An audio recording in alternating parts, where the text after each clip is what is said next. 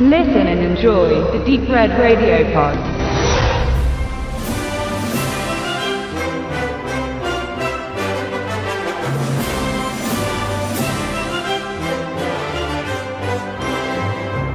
(1726) erschien ein Roman, der seiner Zeit weit voraus war und durch eine zusammengekürzte Veröffentlichung verfälscht wurde. Gullivers Reisen vom irischen Schriftsteller Jonathan Swift war eine vierteilige abenteuerliche Satire, die wie eine Fabel das hohe Bürgertum und seine sinkenden Werte persiflierte. Nachdem man die politischen und gesellschaftlichen Spitzen entfernt hatte, wurde eine zweiteilige Fassung herausgebracht, die eher als Jugendbuch taugte und auch so angenommen wurde und erfolgreich war. Genau auf diese gestutzte Variante bezieht sich auch die erste Realverfilmung des Stoffes von 1960. Es ist eine erneute Zusammenarbeit der Columbia Pictures mit dem Produzenten Charles H. Schneer und dem Effektmeister Ray Harryhausen. Die drei Welten des Gulliver zeigt den jungen, aber armen Mediziner und Wissenschaftler Lemuel Gulliver, der sich auf eine Seereise begibt, um sich in der Welt für die Zukunft finanziell zu stärken. Als Allgemeinmediziner für die mittellose Unterschicht Englands Lebens bleibt ihm nicht viel für ein unbeschwertes Leben übrig.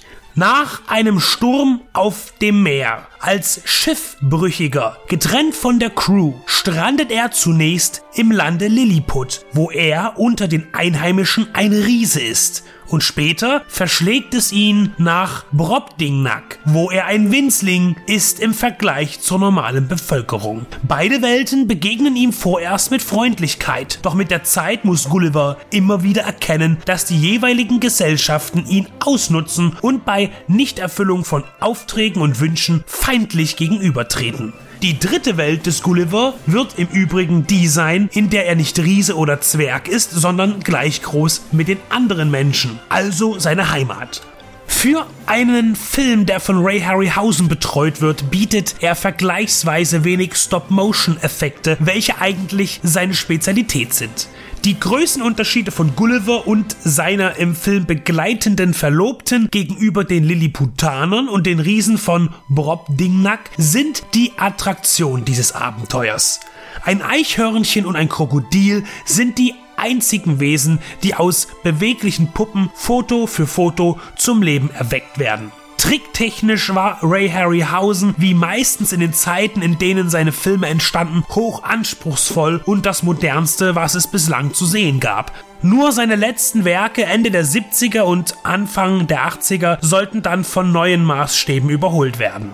Als Regisseur, der die Erzählung übernehmen sollte, verpflichtete man Jack Scher. Er schrieb vorzüglich Western und Komödien, Regie führte er nur selten und die drei Welten des Gulliver war sein vorerst letzter Einsatz als Inszenator bei einem Langfilm. Die Regisseure hatten bei Ray Harryhausen oft nie viel zu sagen, denn seine Arbeit stand meistens im Vordergrund. Wenn man Gulliver mit den vorherigen oder nachfolgenden Harryhausen-Filmen verglich, wirkt dieser eher schwach. Das liegt nicht an den dürftig eingesetzten Stop-Motion-Passagen, sondern daran, dass es nie wirklich dramatisch wird. Nicht so sehr wie in den Sindbad-Filmen Dinosaurier in New York oder Jason und die Argonauten. Natürlich muss Gulliver vor einem monströsen Eichhörnchen fliehen und gegen ein rindsgroßes Krokodil kämpfen, aber dennoch scheint der Held und seine Schutzbefohlene nie in eine wirklich Spannung auslösende Gefahr zu geraten. Dieser Umstand führt dazu, dass es an Substanz fehlt, einer gewissen Ernsthaftigkeit im fantastischen Geschehen, die nötig ist, um Dramatik zu erzeugen. Hinzu kommen allerlei leicht bis alberne Witze, die einen komödiantischen Flair verbreiten wollen. Das hat in den 60ern bestimmt Erfolg gehabt. Die Pointen sind allerdings schlecht gealtert. Das Ende kann letztlich auch nicht überzeugen, denn nach der letzten erfolgreichen Flucht und der Heimkehr in die Heimat wird noch schnell eine psychologisch-analytisch erklärende Weltweisheit zum menschlichen Wesen mit dem Holzhammer herbeigebracht. Vielleicht wollte man damit die von Swift ausgehende Kritik an der erkalteten und skrupellosen Gesellschaft in einem Satz in den Film einbauen. Nur selbst wenn es so wäre, dann eben nicht gelungen.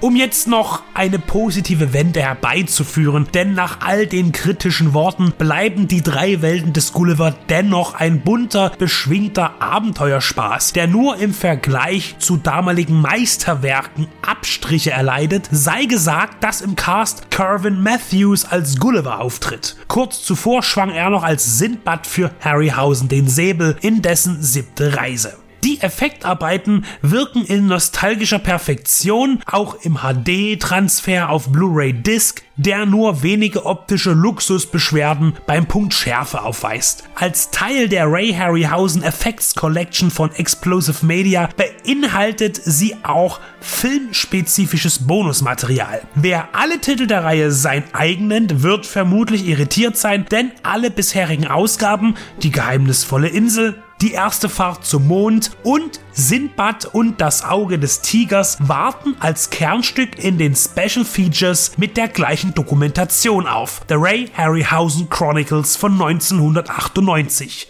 Eine sehr gute Doku, aber viermal als Zusatz in einer Kollektion etwas kreativlos. Allen Unkenrufen zum Trotz, die drei Welten des Gulliver sind charmantes Kino, kurz bevor das New Hollywood die farbigen Leinwandkulissen der etablierten Kollegen niederrissen und den Realismus ins Kino brachte.